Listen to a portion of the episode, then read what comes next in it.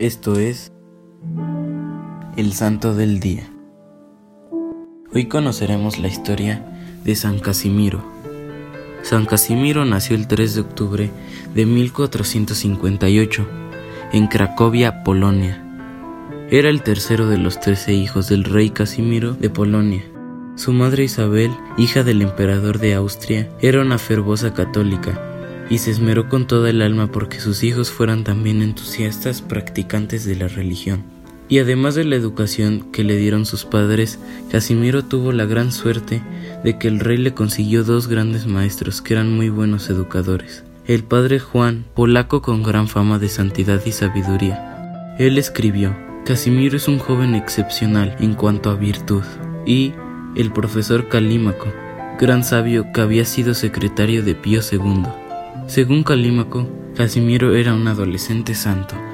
Claro está que no basta con recibir una buena educación de parte de los papás y tener buenos profesores, sino que es necesario que el joven ponga de su parte todo el empeño posible por ser bueno. Pues de los otros dos hermanos de Casimiro, que tuvieron los mismos profesores, ninguno llegó a la santidad, y algunos hasta dieron malos ejemplos, en cambio, nuestro santo llegó a unas alturas de virtud que admiraron a los que conocieron a San Casimiro. Dicen los biógrafos de San Casimiro que su más grande anhelo y su más fuerte deseo era siempre agradar a Dios.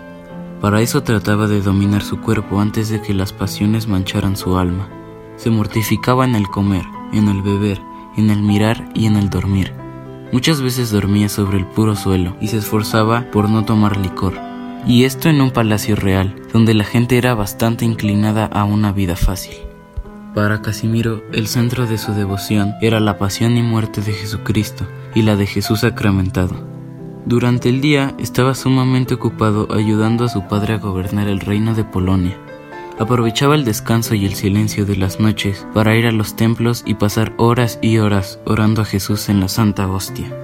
Sus preferidos eran los pobres, la gente se admiraba de que siendo un hijo de un rey, nunca, ni en sus palabras ni en su trato, se mostraba orgulloso o despreciador con ninguno.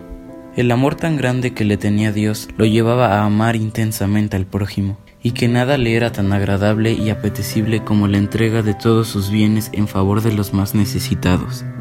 Su padre quiso casarlo con la hija del emperador Federico pero Casimiro dijo que le había prometido a la Virgen Santísima conservarse en perpetua castidad. Los secretarios y otras personas que vivieron con Casimiro confirman que lo más probable es que el santo joven no cometió ni un solo pecado grave en toda su vida.